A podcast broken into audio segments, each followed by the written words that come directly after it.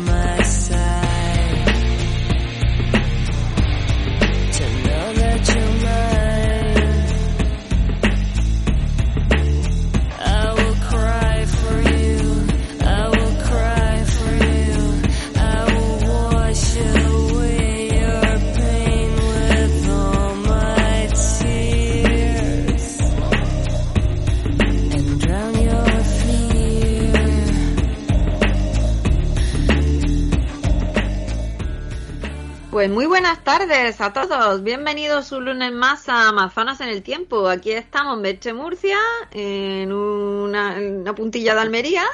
Y mi queridísima Yolanda Cornide. Muy buenas, Yolanda, en la otra punta. Buenas tardes, Merche Murcia. Pues sí, estoy en la otra punta de Almería, por eso en los últimos programas yo creo que me escucháis muy lejos.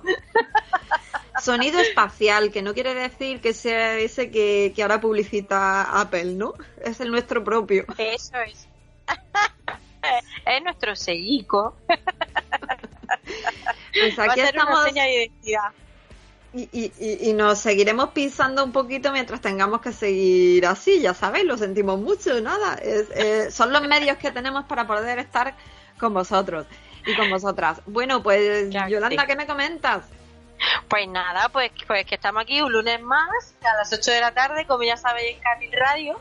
Y bueno, antes de empezar el programa, pues vamos a recordaros que estamos también en redes sociales. Pues ya sabéis, en Facebook, en la página Amazonas en el Tiempo. Y también estamos en Instagram por Amazonas Tiempo, si nos buscáis.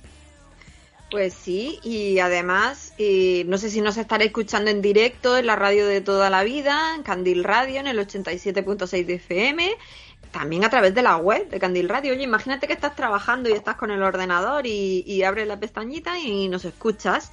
Eh, ahí también tendréis todos nuestros programas acumulados y, por supuesto, en nuestro canal de iVox, también con nuestro nombre, Amazonas en el Tiempo. Ujú, efectivamente. Y bueno, hoy queremos hablar de lo que nosotras vamos a llamar la institucionalización de los micromachismos. Eso que suena como algo muy oficial no es ni más ni menos que el dar por hecho que ciertas situaciones están bien solo porque han venido sucediendo toda la vida. Pero ¿qué es un micromachismo? A ver, ¿por qué suena tanto en los últimos años esta palabra? Y algo más importante, ¿por qué está en boca de todo el mundo, pero cuesta tantísimo deshacernos de ellos? Mm, Vamos a ver exactamente qué es un micromachismo y para eso consultamos antes de nada si la RAE, la Real Academia Española, nos cuenta algo. Que sí, que ya sabemos lo que vais a decir. Precisamente la RAE es un organismo rancio al máximo y que no hace más que recibir críticas en este sentido. Bueno, ya lo sabemos. Pero como siempre decimos nosotras, para hablar sobre algo, lo mejor es intentar tener toda la información posible, ¿no? Por supuesto. Por eso hemos ido a buscar qué nos dice la RAE sobre los micromachismos. Pero no hemos encontrado nada. Nos remite a ver el significado de machismo. Y tampoco estamos muy de acuerdo con lo que detalla. Eh, actitud de prepotencia de los varones respecto de las mujeres. A ver, componentes de la RAE. Pensamos que esta definición es muy básica y no del todo acertada. Pero bueno, vamos a dejarlo ahí porque seguro que ya tienen a otros colectivos encima haciendo presión sobre este aspecto. Por tanto, nos quedaremos con que micromachismo está formado por el prefijo micro, que significa muy pequeño, y machismo. Entonces, vamos a ver, ¿qué se supone que es un micromachismo? Un acto machista a pequeña escala que no se siente, que nadie se entera, que son tan imperceptibles que no merece la pena ni nombrarlos. Pues antes de contestar, vamos a dejar bien claro que por mucho micro que se añada a los actos machistas, lo van a seguir siendo. Es decir, que de micro nada, que se trata de actos machistas en toda regla, pero tienen una particularidad. Se trata de un comportamiento heredado que no ha dejado de ser mal visto del todo con el paso del tiempo, que no tiene la mala prensa de otros actos públicamente repudiados hoy en día y que hasta muchas mujeres lo tienen totalmente integrado en sus vidas. En resumen, parece que le estamos restando importancia a estos comportamientos y podemos pasar la mano y aceptarlos sin más, solo porque son pequeños gestos que no hacen mal a nadie. Sobre esto podéis intuir que no estamos nada de acuerdo, ya que cualquier gesto que ayude a marcar los roles de género, por muy sutil que sea, o simplemente porque se realiza sin maldad, pues están a la orden del día, ¿no? Están ayudando a mantener la violencia sobre las mujeres, porque de forma inherente se están apoyando esas actitudes que al fin y al cabo no deberían darse. Os puede resultar muy radical, pero solo hay que pensar en algún comportamiento, expresión o trabajo que se asocie a hombres o a mujeres solo por el mero hecho de serlo.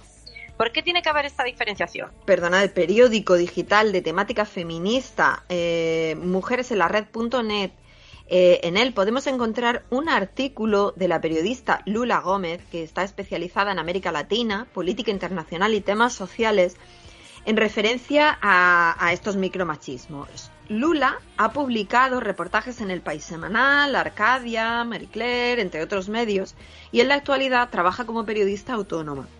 Pues comienza su escrito con el siguiente diálogo de la escritora Victoria Sau. Señora maestra, ¿cómo se forma el, el femenino? Partiendo del masculino, la O final se sustituye por una A. Señora maestra, ¿y el masculino cómo se forma? El masculino no se forma, existe. Bueno, luego comentaremos, comentaremos esto si, si queremos. Parece que no, mm. pero es durillo, ¿eh? Sí, sí, claro. O sea, nosotros estamos diciendo sus palabras, ¿vale? Sí, sí, sí, sí. Lula escribe. La discriminación de las mujeres se ejerce por parte de un sistema patriarcal en la vida doméstica, el trabajo o el lenguaje. Cada vez más feministas defienden que la batalla por la igualdad debe darse en todos los ámbitos. Este diálogo de Victoria Sau ilustra bien qué son los micromachismos. Un machismo que por, mm, por su menor intensidad no mata y pasa desapercibido, es cotidiano y por lo tanto aceptado.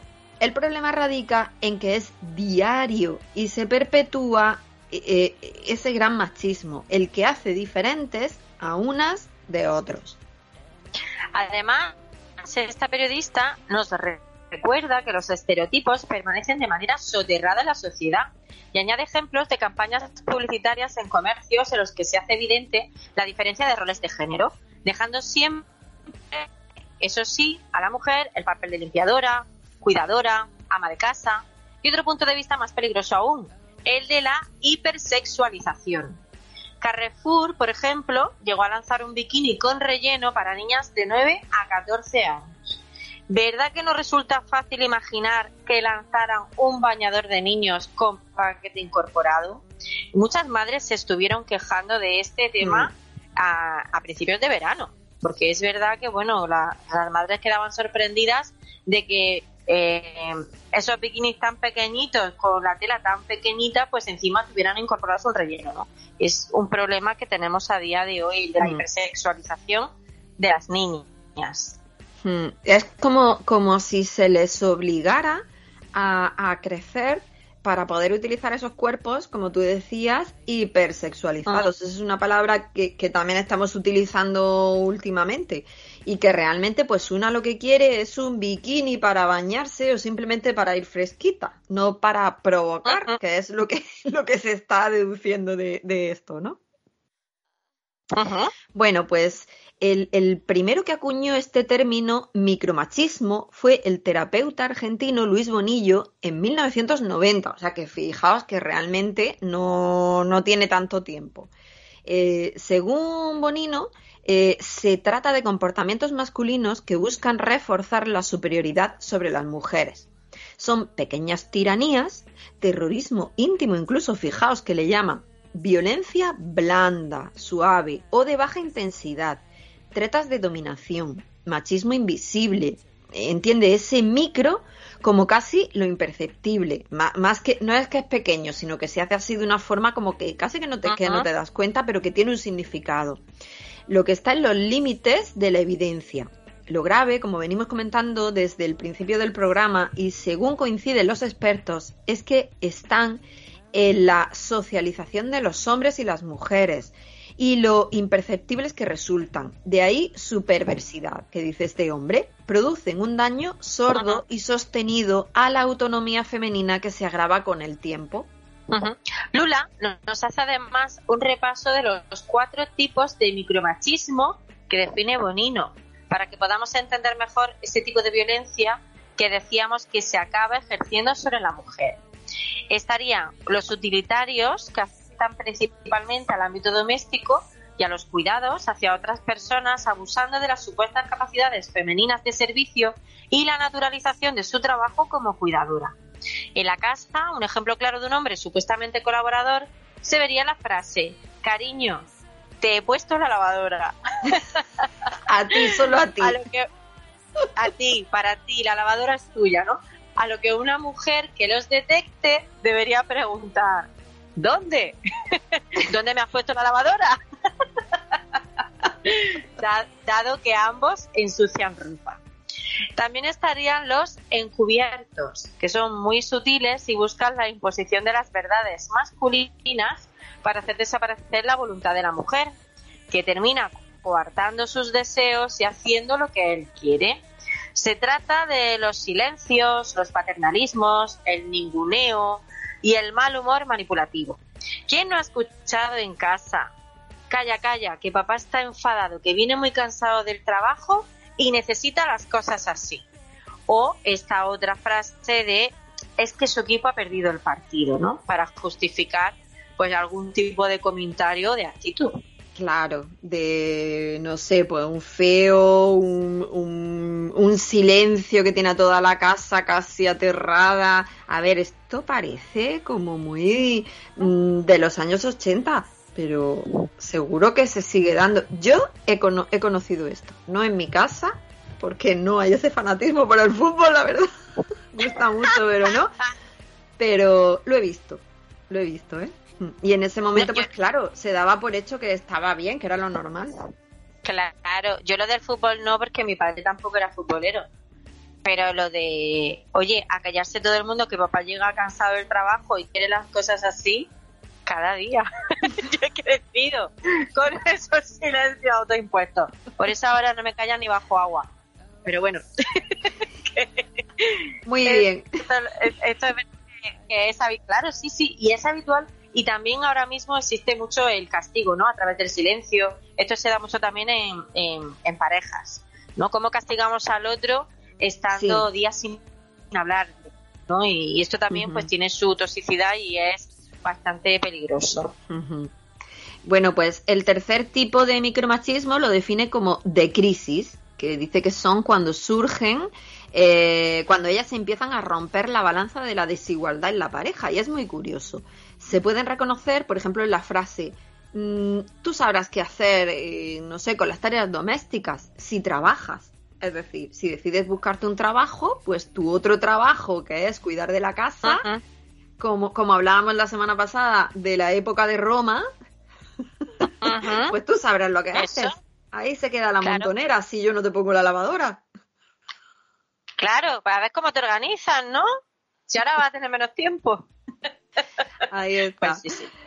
Y el último tipo son los coercitivos. En ellos, el varón usa la fuerza moral, psíquica o económica para ejercer su poder, limitar la libertad de la mujer y restringir su capacidad de decisión. Suelen afectar al espacio y tiempo de ellos y ellas. Y pierden siempre las segundas. Claro, se ven en quien ocupa el mejor sillón de la casa, quien tiene el mando de la televisión, en cómo un hombre abre las piernas y reduce el espacio de la mujer en un vagón de metro, por ejemplo, el ma- mansplaining, ¿no? Ya lo estuvimos hablando en otro programa. En fin, en cuanto al tiempo, el varón, eh, lo dicen todos los estudios, cuenta con más tiempo de ocio para sus cosas, ya sea irse a montar en bici o a ver el fútbol con sus amigos, en fin. Eh, todo esto que os estamos contando es la teoría. Luego cada uno tiene sus vivencias, eh, co- como nosotros os estábamos contando, eh, cada uno y cada una ha, tenido su, su familia, su- sus momentos particulares en casa y se puede aplicar esto o no, pero seguro que reconocéis alguna de las actitudes y no quiere decir que sean malintencionadas. No, no, y además yo creo que para cualquier ámbito de la vida es, es muy importante y muy interesante cómo se puede promover el cambio cuando eres capaz de identificar cosas concretas que están pasando, porque en el momento que las identificas, las analizas y les puedes poner nombre, puedes cambiar en ti o dialogar con el otro para hacerle ver, ¿no? Que a lo mejor tiene un tipo de actitud que no es el más adecuado. Y también, bueno, esta terminología está para eso, para identificar y para dialogar sobre ello y para mejorar como personas, ¿no? Que, que de eso se trata, no se trata de agobiar a nadie ni de Claro. imponer, pero sí, sí podemos tener todos un poquito más de responsabilidad emocional y poder, pues bueno, mejorar y, y ser cada vez mejores personas, que de eso se trata. Claro. Eh, yo- a mí me viene a la cabeza una persona que conozco que siempre decía, eh, bueno, pero es que que mi padre ponga la mesa todos los días, que ya está jubilado, es un avance eh, increíble, Claro. es como la revolución industrial, porque jamás en la vida lo ha hecho. Entonces, Claro. bueno, pues es esa pequeña eh, batalla ganada, ¿no? Sí, sí. Pero bueno, ¿qué pasa? ¿Por qué no conseguimos dejar atrás ese encasillamiento en los papeles masculino y femenino? Ana Delso, socia de la cooperativa Dinamia, que se define como una consultoría social, advierte sobre este tema. Lo que ocurre es que el sistema es tan potente que interiorizamos su mensaje y lo naturalizamos. El patriarcado es tan fuerte que desvirtúa y demoniza la imagen de los feminismos. Hay que generar múltiples referentes de lo que es ser mujer. Qué bonito. Me ha gustado mucho lo que dice Ana Delso. Hmm, A ver, nos puede gustar más o menos utilizar la palabra patriarcado porque, bueno, pues esto también es eh, opcional, ¿no? Pero eh, la frase relativa a los referentes, qué, qué Sí, verdad sí, más grande. parece- sí, me parece muy bonita y muy útil y muy necesaria. Que hay que generar referentes múltiples y diversos. Porque es verdad que ser mujer conlleva una diversidad tremenda. Y está muy bonito que cada una de esas partes de la diversidad pues tenga sus referencias. Hmm.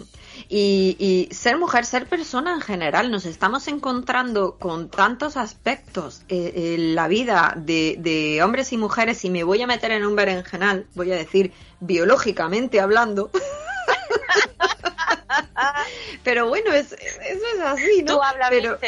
Claro, la, la verdad es que el, el, el problema no es ese, que haya un sexo masculino y un sexo femenino. El problema es que todos nos aceptemos y aceptemos mm, eh, toda esa diversidad, ¿no?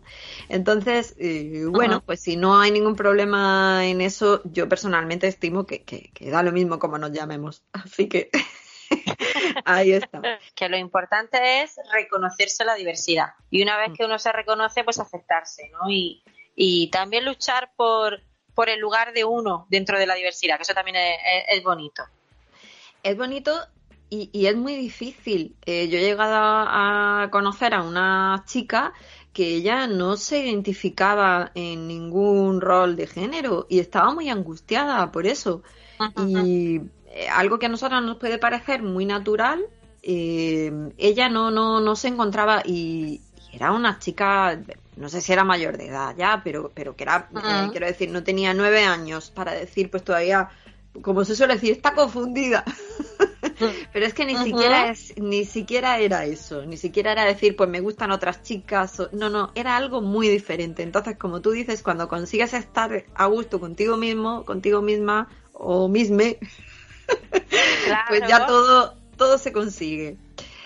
El diario.es, que, que lo conoceréis, eh, puso en marcha en 2014, eh, veréis que hace ya bastante tiempo, una iniciativa muy interesante sobre el tema que os, que os traemos hoy, de los micromachismos. Eh, lo definen como un espacio en el que está implicada toda la redacción del diario.es para rastrear y denunciar los machismos cotidianos y tantas veces normalizados. Está coordinado por su compañera Ana Requena. De hecho, les puedes escribir a micromachismos.eldiario.es para contar tus experiencias de machismo cotidiano y cuando llevaban dos años con esta experiencia hicieron el siguiente vídeo. ¿No te ha pasado que... ¿No te ha pasado que... ¿No te ha pasado que ¿No te ha pasado nunca que se te estropea el coche? Y, y no es por, por vacilar, pero sabes bastante de mecánica. y crees que sabes qué pieza es? Entonces te llevas a tu amiga para allá. Y te presentas allí y empiezas a explicarle al mecánico, pues mira, este es mi coche, creo que le pasa eso. De esta manera facilitas el diagnóstico. Y, y el mecánico empieza a, a- a contestarle a ella. Y solo le habla a ella. Como si tú fueras idiota. Y él habla de dinero con ella y de la pieza que le falta a ella, de cuánto va a tardar a ella. Y tú no comprendes por qué, porque tú eres el que sabe y además el coche es tuyo. Te cabrea. Y mucho. Porque la persona que te acompaña no tiene ni idea de mecánica. ¿No te ha pasado que estás jugando con las niñas de tu vecino? Ahí tirándote por el tobogán y corriendo tras ellos. Tu vecino se da cuenta que te lo estás pasando muy bien y te pregunta, Oye, eh, ¿no estás pensando en tener retoños tú también? porque se te está pasando el arroz. Y claro, es una pregunta que te pilla por sorpresa, ¿no? Un poco sorprendido y como, ¿quién eres tú para decirme eso? La verdad es que tú nunca has querido tener hijos. Porque no quieres y punto. Lo cierto es que ya te has buscado un montón de excusas durante los últimos años para intentar justificarte. Y estás cansado de tener que dar explicaciones y que te recuerden todo el rato que te vas a arrepentir. ¿Qué parte es la que no entienden? ¿No te ha pasado que estás en un bar y de pronto ves a, ves a una tía al otro lado de la barra Y dice, ¿y por qué no? y, y se acerca y os ponéis a hablar y la conversación mola, es interesante, pero te quieres ir? ¿Te quieres ir solo porque te quieres ir? No sé. te quieres ir a casa y ya está. Pero ella te dice que no, que te quedes, que te quedes más tiempo. Eh, tú le dices que no, que, que- que te quieres ir, Empieza a ser menos educada, empieza a ser todo un poco más raro y empieza a ser un poco agresivo incluso. Y decide irte. y entonces aprovechas un despiste para salir a la calle Tienes que coger un taxi. por miedo. ¿No te ha pasado? ¿No te ha pasado? ¿O que te has cambiado de acera por la calle? Para evitar que te intimiden con piropos. ¿De verdad no te ha pasado? Que te has justificado por estudiar una ingeniería. Porque los hombres no suelen estudiar esas cosas. Piénsalo un segundo. ¿No te ha pasado? Que has sentido que tus opiniones... ¿Se tienen menos en cuenta en tu trabajo? ¿Por tu condición de hombre? ¿En serio no te ha pasado? ¿De verdad no te han dicho nunca? Uy, qué mala cara tienes. Arréglate un poco. ¿De verdad no te han dicho, A ver cuándo te animas con los niños, que se te pasa el arroz. Después de Navidad hay que quitarse unos kilitos de más. Ya no entra ni en los pantalones. ¿De verdad no te ha pasado? A mí sí. ¿A mí? Sí. ¿A mí? Sí. A mí sí. A mí sí. A mí también. Y a mí también. A mí también. Y a mí. Sí.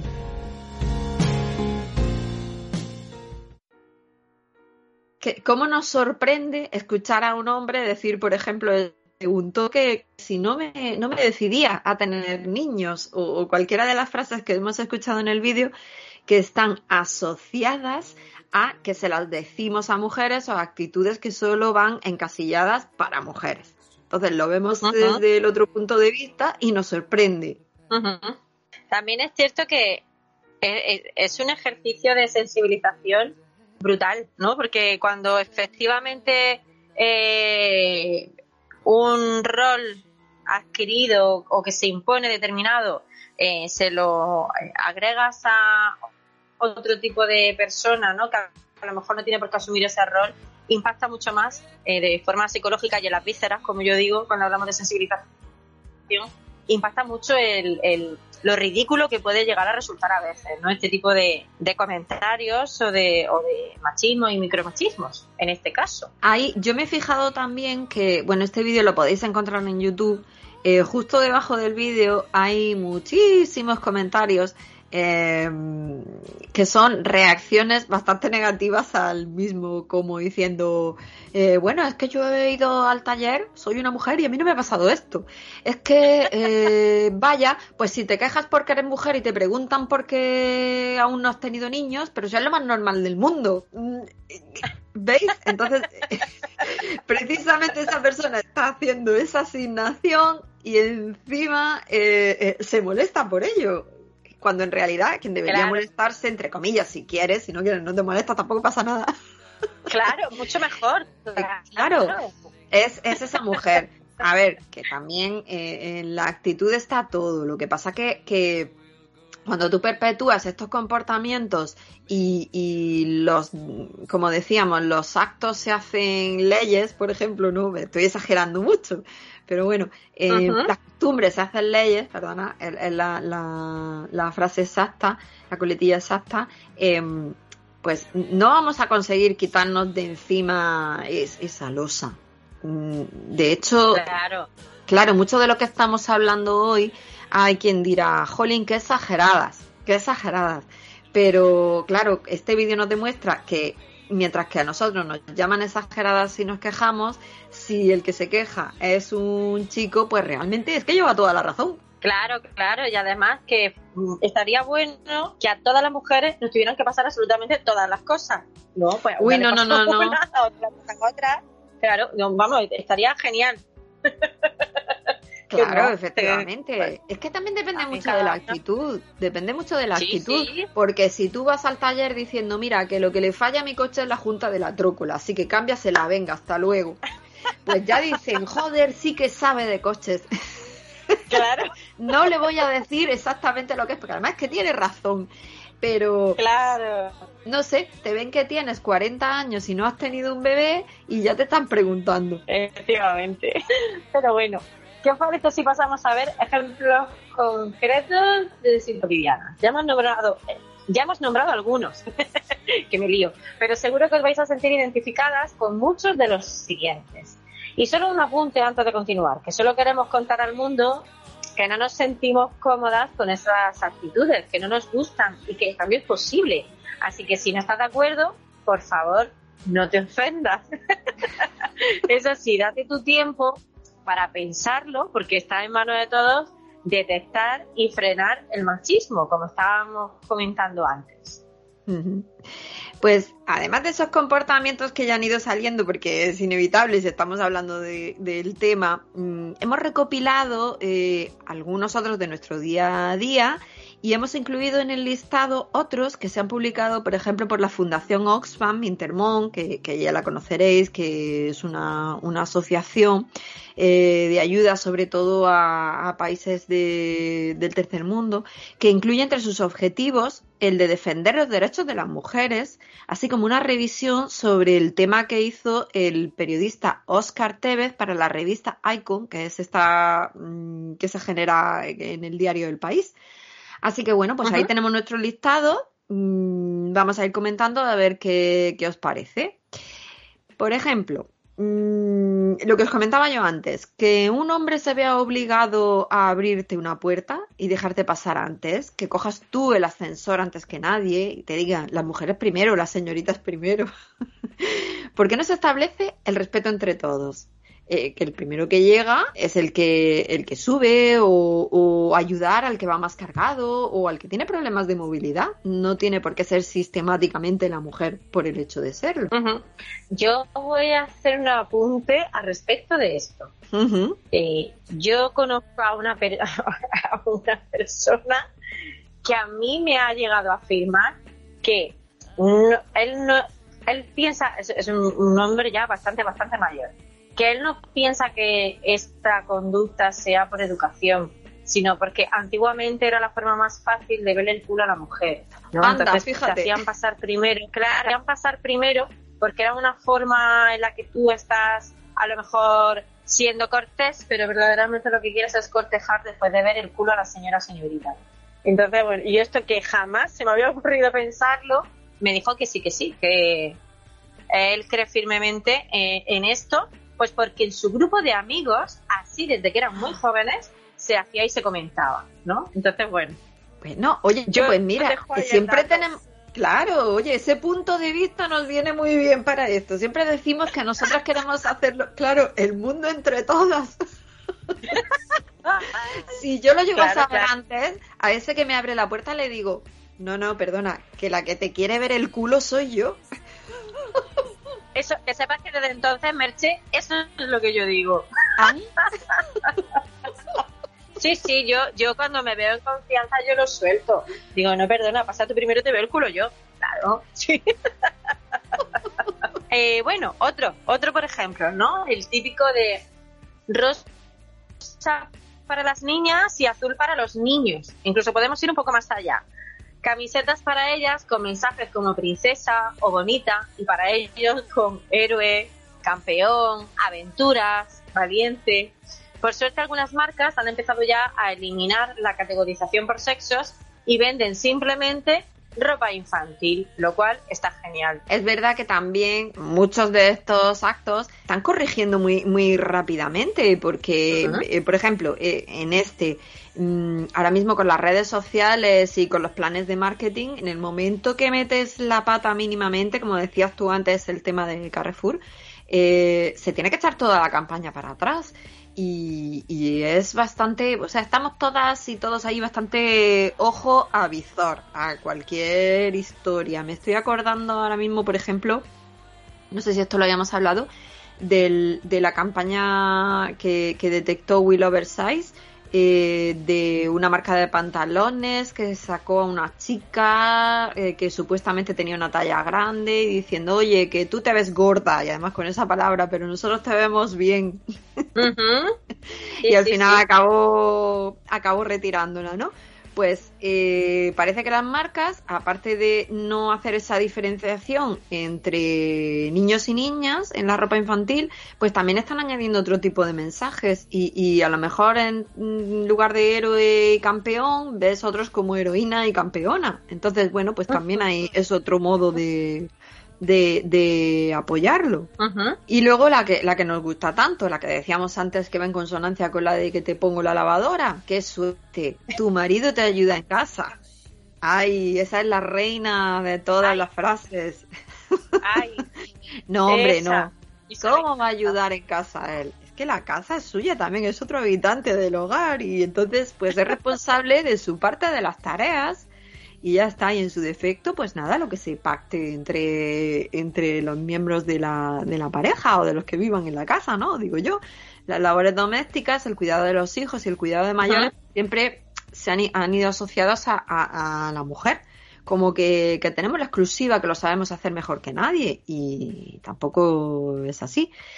A mí me hace mucha gracia, yo siempre me acuerdo, y fíjate, fíjate, me acuerdo con, con cariño porque era mi abuela, mi abuela Carmen. Eh, a lo mejor me preguntaba, ¿y dónde te has dejado a tu marido? Y yo le decía, pues se ha quedado planchando, abuela. Ay, ay, ay, ay, que no sabes lo que tienes en tu casa. Y yo le decía, abuela, sí lo sé, un hombre planchando. Y ella se reía. Y digo, ¿y yo qué? ¿Qué tiene Claro. él conmigo? Claro. Pero era otra mentalidad, no, no podemos cambiarlo Claro. así. Y al final ella me decía, pues mira, tienes razón. Claro, claro. Eh, eh, es verdad que a la mujer está asociado el rol de cuidadora, ¿no? No sé si acordabais de lo que decíamos en el programa anterior sobre las mujeres romanas, de las matronas, ¿no? Las que las mujeres que una vez que tienen su primer hijo tienen que dedicarse ya a cuidar de forma íntegra del hogar.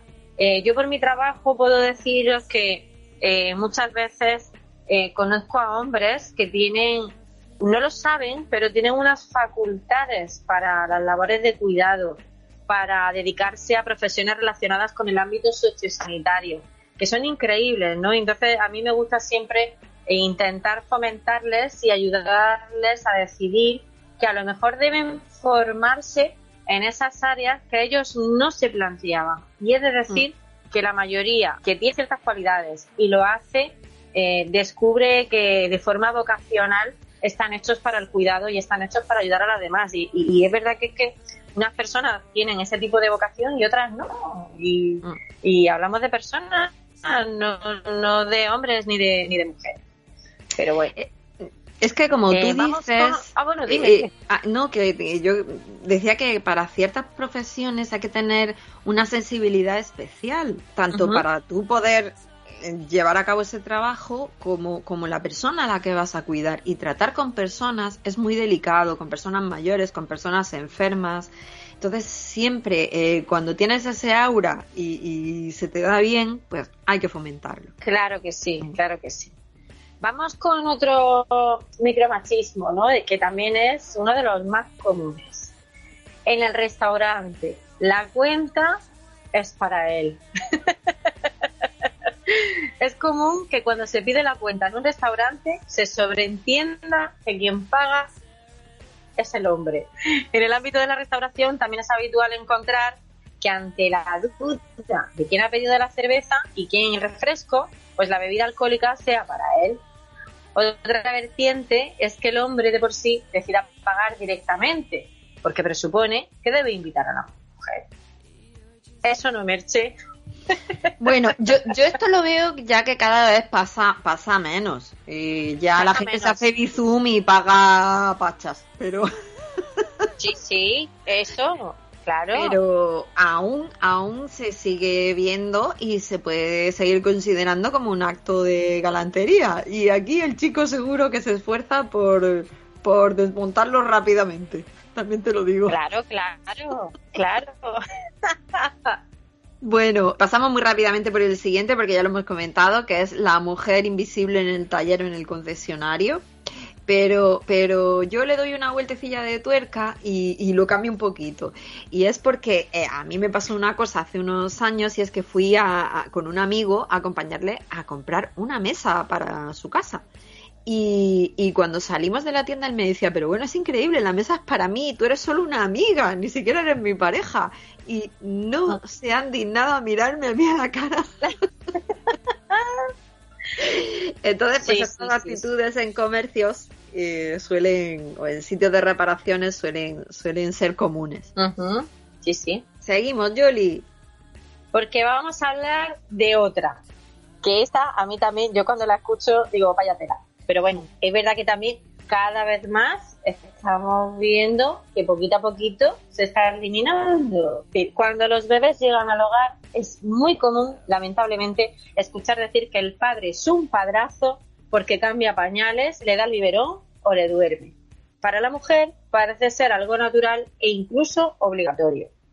Eh, a este respecto, a mí me gustaría hacer un- una apreciación, un matiz, y es que la depresión posparto, más allá de que tenga un componente hormonal, de que tenga un componente biológico, que muchas veces es así, también tiene un componente que viene eh, derivado del estrés y la ansiedad que provoca la presión del entorno que se ejerce sobre la madre en ese momento tan bonito y apasionante que puede ser en su vida.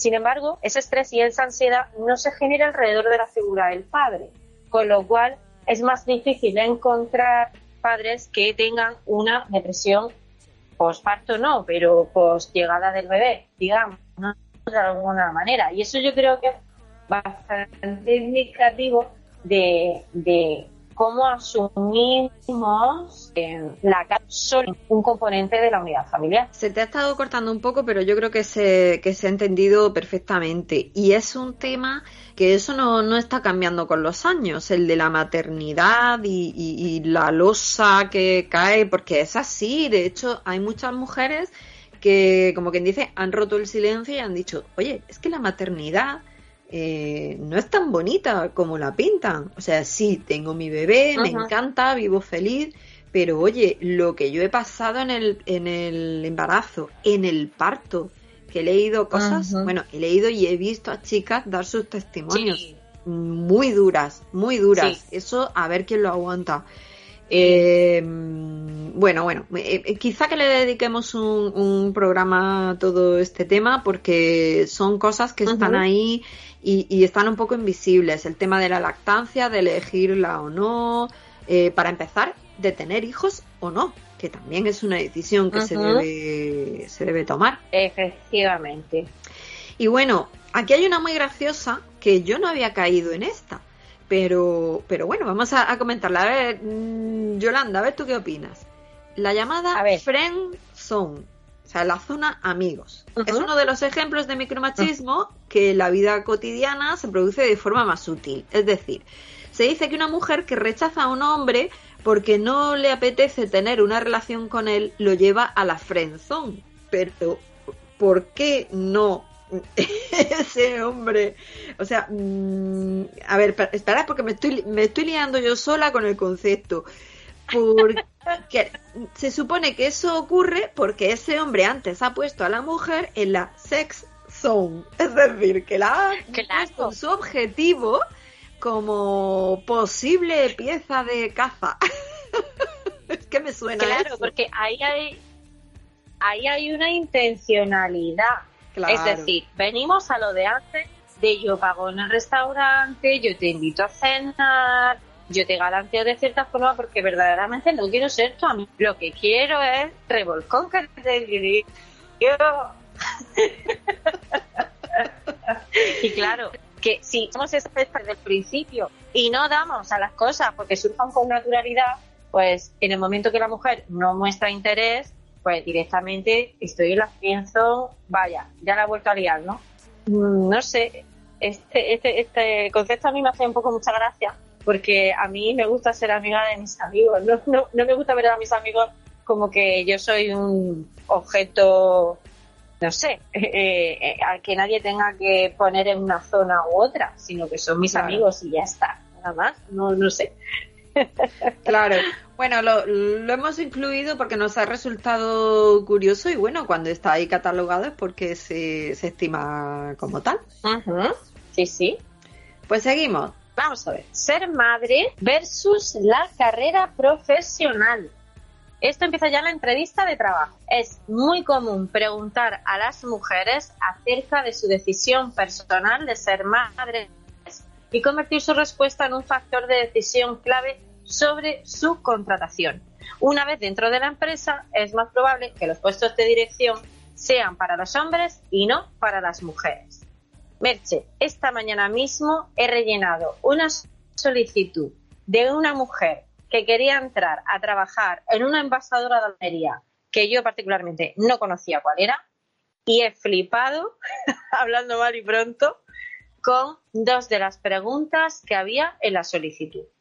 Por escrito, las mujeres que quieran inscribirse en esa empresa, en esa bolsa de empleo, tienen que poner si son madres, qué número de hijos tienen y en qué año ha nacido cada uno de esos hijos. Pero bueno, yo entiendo. ¿Eso es legal? Pregunto, ¿tú lo sabes? Yo creo que Eso no es legal. Es decir, ¿Ves? en una entre- Claro. yo lo repito mucho. Yo ent- entreno, entreno a la gente en, en búsqueda de empleo, eh, les intento presentar para que puedan alcanzar el empleo y demás. Y yo siempre les digo que no es legal que te pregunten en una entrevista personal eh, al respecto de tu situación civil, tu estado civil, de si tienes hijos, quieres tenerlo. Esto no es legal, que nos da miedo decir no contesto porque si no contesto no me van a dar el trabajo. Bueno, pues hay formas de contestar eh, para decir que no tengo por qué dar esa información que corresponde a mi vida personal.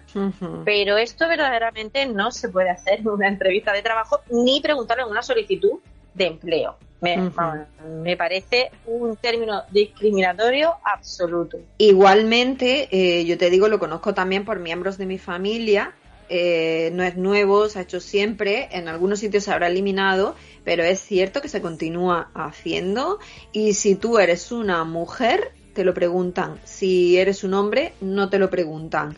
Y, y si te lo preguntan, o sea, yo nunca lo había visto hasta tal profundidad como lo has comentado tú, me parece muy fuerte. No se pueden pedir datos, como tú dices, ni orientación sexual, ni religiosa. Esos datos son están protegidos por la LOPD, la ley, bueno, ahora es un reglamento, eh, la, la ley de protección de datos. RGPD. Eso. La RGPD, sí, efectivamente.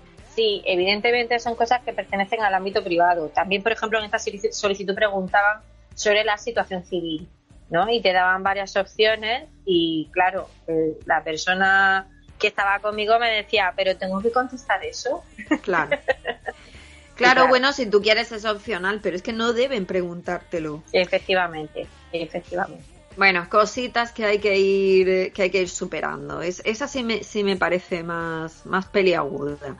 Eh, volvemos al tema del lenguaje inclusivo, em, porque hay muchísimo debate sobre esto.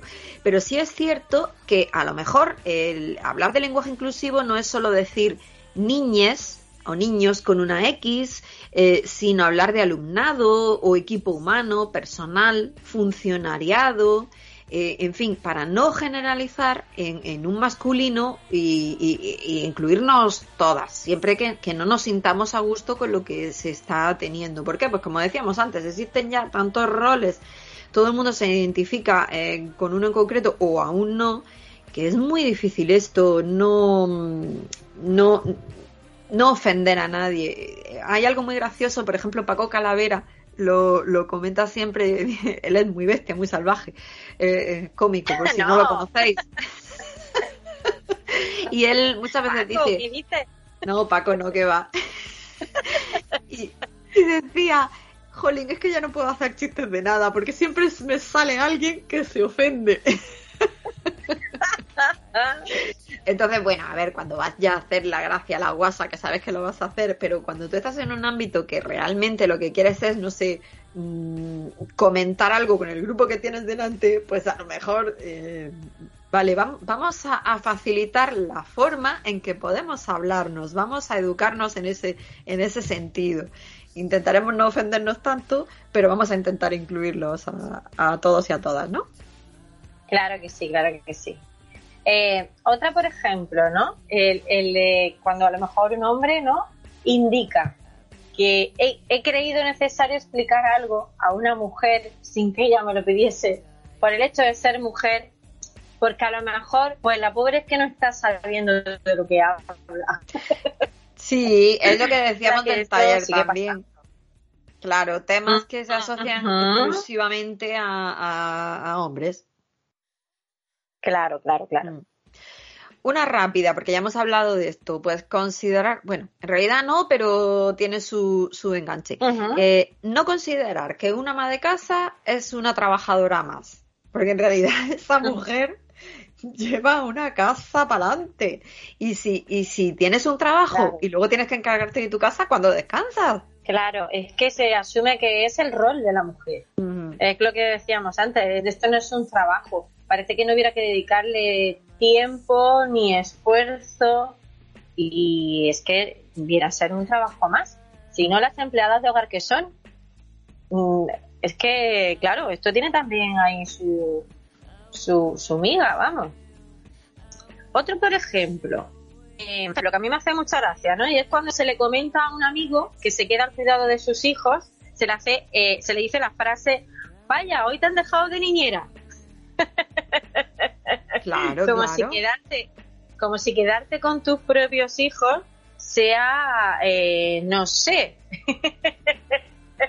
em, algo totalmente ajeno a ti. Es que este tipo de cuestiones, vamos, yo entiendo que eh, yo no soy madre, ¿no? Pero eh, las madres y los padres están encantados con pasar tiempo con sus hijos. Que habrá momentos de todo y que también quieran a lo mejor desprenderse un poquito de ellos, ¿no? Que para eso también tiene que haber acuerdo de la pareja, para que uno pueda salir con sus amigos o con sus amigas, ¿no? Y que, que también puedan tener los espacios que son tan importantes para también recargar pilas y energía, pero que, que le diga a un padre que ha dejado de niñera un poco durillo, ¿eh? Sí, eh, a ver, puede ser un poco cosificar a los niños, pero yo los voy a meter dentro de lo de las tareas del hogar. Que me perdonen todos los padres y todas las madres, pero es así, hay que repartírselos, porque en realidad tener un hijo es una responsabilidad más y hay que estar encima.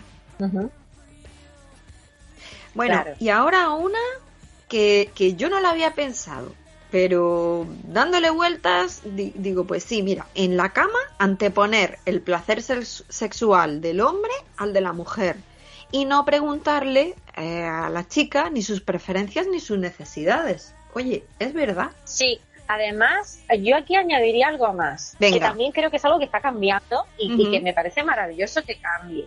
Y es que también creo que en este terreno, nosotras a veces es como que dejamos todo en, la, en el tejado del hombre. Es decir, no me atrevo a pedir, me espero primero a ver qué hace, qué dice, qué quiere, y entonces en base a eso, pues yo me escabullo, no me escabullo, o sigo, no continúo, eh, como si no tuviéramos boquita para pedir y, y decir con tranquilidad, que eso también es lo bonito, ¿no? Y Claro. lo divertido, el, el poder comunicarte con tu pareja y decir qué quieres, qué te apetece, qué cosilla quieres probar, ¿no? Eso también forma parte de, de- del morbillo y, de, y de, de la vidilla dentro de una relación, ¿no? Y eso Claro. también está cambiando, pero es verdad que tenemos de base como un componente de no voy a decir, voy a esperar a ver qué es lo que él quiere. Pues eh, me parece muy correcto todo lo que has dicho, coincidimos en eso, Yoli, y, y además creo que está habiendo como una especie de despertar, y aquí voy a meter, a lo mejor incluyo otros que, que hemos puesto después, pero como ya eh, va pasando el tiempo del programa y no quiero dejármelos, eh, siempre todos los temas sexuales, temas que tienen que ver con el periodo, con, eh, ¿sabes?, de, este tipo, parece que son muy tabúes y no se puede hablar de ellos. Y ahora está habiendo una especie de liberación. Eh. Me remito, por ejemplo, al tema del famosísimo que ya lo comentamos aquí, succionador de clítoris. O sea, Eso. hablar de ese aparato del demonio, entre comillas, para muchos, es como, Sí. por favor, voy a meter ahora mismo la cabeza debajo de la almohada, no quiero escuchar que estas mujeres están hablando de eso. Cuando No, toda la no vida los chicos, claro. toda la vida los chicos han hablado de cositas que hacen ellos, en fin. Claro, claro que sí. Es Está una viendo- hablar. Sí, está habiendo una liberación y, y os voy a proponer para ya otro programa que hablemos el perfil de Instagram de Mamá Casquet, eh, Noemí Casquet, eh, que es una chica, bueno, pues os va a hablar sobre temas de sexualidad, de querer, de respetarse, que lo decía mucho Yolanda, de decir qué nos gusta, qué no, qué queremos y qué no. Ajá. Y bueno, ya, ya hablaremos de ella también en otro, en otro programa. Ajá. Vamos a ver, ¿decimos alguna más, Merche? Pues sí, yo creo que, que alguna así rapidilla. A ver, vamos a, vamos a echar por encima un vistazo y si acaso dejamos otras para más adelante o las vamos pasando, pero mira, Yoli, a ver si de estas que tenemos anotadas alguna te llama más la atención. Eh, una que, por ejemplo, a mí me, me está llamando mucho la atención de las que tenemos por aquí, ¿no? que me gusta mucho, es cuando hablando con un amigo eh, se describe a una mujer como poco femenina. Y Uy. otra vertiente que es la de usar la palabra provocador para descubrir el atuendo de una mujer, la ropa que se ha puesto. Eh, eh, eh, de esto hemos hablado en programas anteriores y además indica quizá a veces la cortedad que tenemos sobre lo que hablábamos antes, sobre la diversidad de la mujer y sobre todos los roles que verdaderamente podemos adoptar tanto siendo hombres como siendo mujeres. Una mujer tiene que ser femenina porque sí. Eh, ¿Qué es ser femenina? Eh, no sé, eh, ¿la ropa es provocadora? ¿La mujer es la que provoca? ¿O la provocación está en los ojos del que mira? ¿No? Entonces son un tipo de cuestiones que, bueno, que si nos paramos a pensar en ellas e intentamos analizar por qué nos vienen ese tipo de planteamientos, pues a lo mejor lo que hacemos es descubrir cosas sobre nuestra propia mirada más que por lo que el otro parece estar mostrando, que me parece un aspecto muy interesante. ¿Cómo me gusta? ¿Cómo, cómo lo explicas? Con la psicología, nena. Sí, sí, sí, sí. Yo, yo me, me embeleso escuchándote algunas veces y además que me interesa mucho. Digo, a ver, a ver, a ver, a ver qué me va a contar sobre, sobre este tema. Bueno. Suelta ahora. No, no, está, está muy bien. Tenemos aquí a la experta. Chicos, experta no, pero, pero es que la- muchas veces eh, eh, atribuimos a los demás cosas que verdaderamente tenemos en nuestro interior y muchas veces acusamos al otro de cosas que tienen que ver con nuestras carencias y con, y con nuestras dificultades, ¿no? A la hora de relacionarnos o a la hora de, de querernos a nosotros mismos. Y esto yo creo que este micromachismo que hemos visto por aquí, yo creo que va un poco por ahí. Sí. Pues mira, yo había elegido otro de los que nos quedan, eh, que quizá va un poco también enlazado con ese, que es eh, sentir vergüenza por el vello corporal que se deje crecer otra mujer o por el nuestro propio. Yo es que con esto me estoy volviendo eh, muy pasota. Es decir, eh, me he dado Sí. cuenta y he visto que, bueno, mm, para empezar, como tú decías, cada uno que lleve lo que le dé la gana, que el problema está en los Oh. ojos del otro, esa persona eh, a lo mejor no tiene ni tiempo ni el dinero para ir como realmente le gustaría, o puede tener problemas en la piel, o Ah. problemas Ah. de otro tipo de, de salud que le impidan em, eh, pues bueno quitarse ese vello como quisiera si es que quiere si es que quiere en fin el caso es si es que, quiere, eh, cl- Claro, claro. El caso es que, eh, pues sí, tú podrás decir, bueno, es que las piernas de una chica llenas de pelos, bueno, pues mm, no sé, pues eso lo estás viendo tú. Ella va en la gloria porque no tiene que pasar por ese sufrimiento de una cera depilatoria, de unas bandas, de una cuchilla. Eh, ojo que muchos hombres no se afeitan el rostro porque es que, oye, es que se, es que me salen granitos, es que se me escama, es que no sé qué. Pues imagínate, nosotras, lo mismo, chicos. Claro, por lo que me gusta a mí una barba. Ya está arreglado, todos con barba. Claro, pero vamos a ver, si a, a mí, a mí me, me parece mm, súper guay una barba. Entonces, entonces eh, eh, ¿por qué no también de que, de que una chica eh, deje crecer su vello corporal por el motivo que sea? ¿Por qué no también puede ser un acto de, no de rebeldía ni valentía, sino ya de naturalidad, ¿no? De, de, de, bueno, de, de esto, esto es lo que, lo que tengo, esto es lo que tenemos y, y- y me muestro tal cual soy. Amaya de Operación Triunfo, eh, no sé qué edición sería, porque no suelo verla, pero sí me gusta a mí mucho bichear las noticias de todo tipo, incluidas las de sociedad. Eh, pues es cierto que eh, causó como una pequeña gran revolución en las alfombras rojas una vez que ella salió de la academia, porque es una chica que tiene muy integrado que, ¿por qué se tiene que depilar, no? Jolín, tengo que estar ahí esclava de la cuchilla. Y, y no lo hizo como un acto de rebeldía, sino que simplemente pues, pues dejó de depilarse, ¿no? Lo cual, de alguna forma, pues eh, ha causado como, mucha conciencia en niñas de su edad, se ha convertido en un referente para quizás no darle tanta importancia a esto que verdaderamente es una cosa muy natural. Sí, yo, yo lo he visto mucho este verano. Lo he visto mucho porque mm, realmente, a ver, no es que yo me vaya fijando en eso, pero nada, vas por la calle, lo ves, la gente levanta los brazos.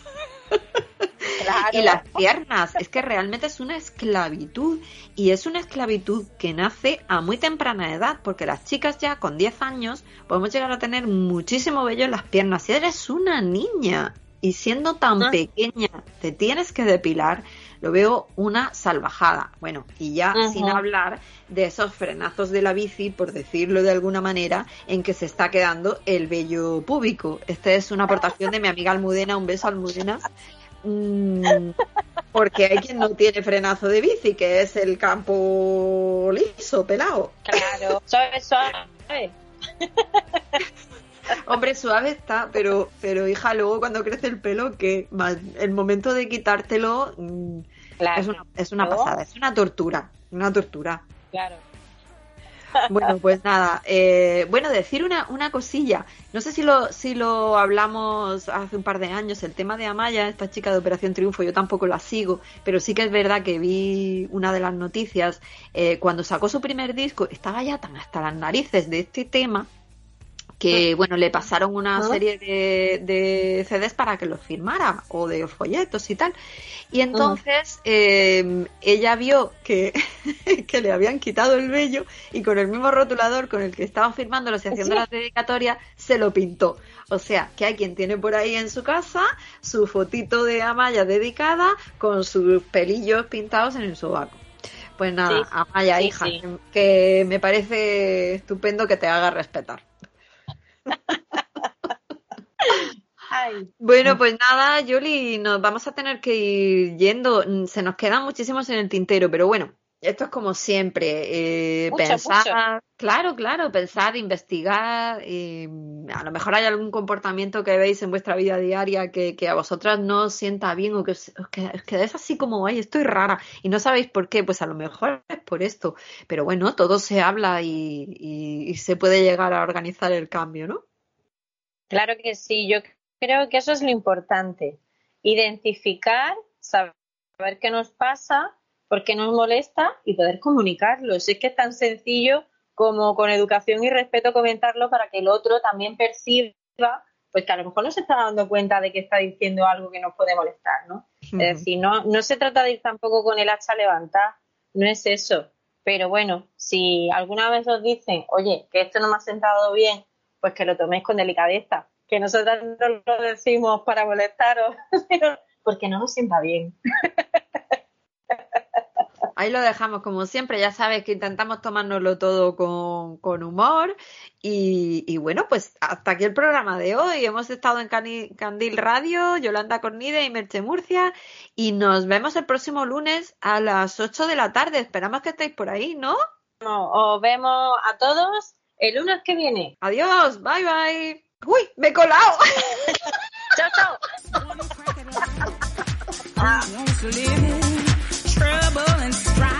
My mind.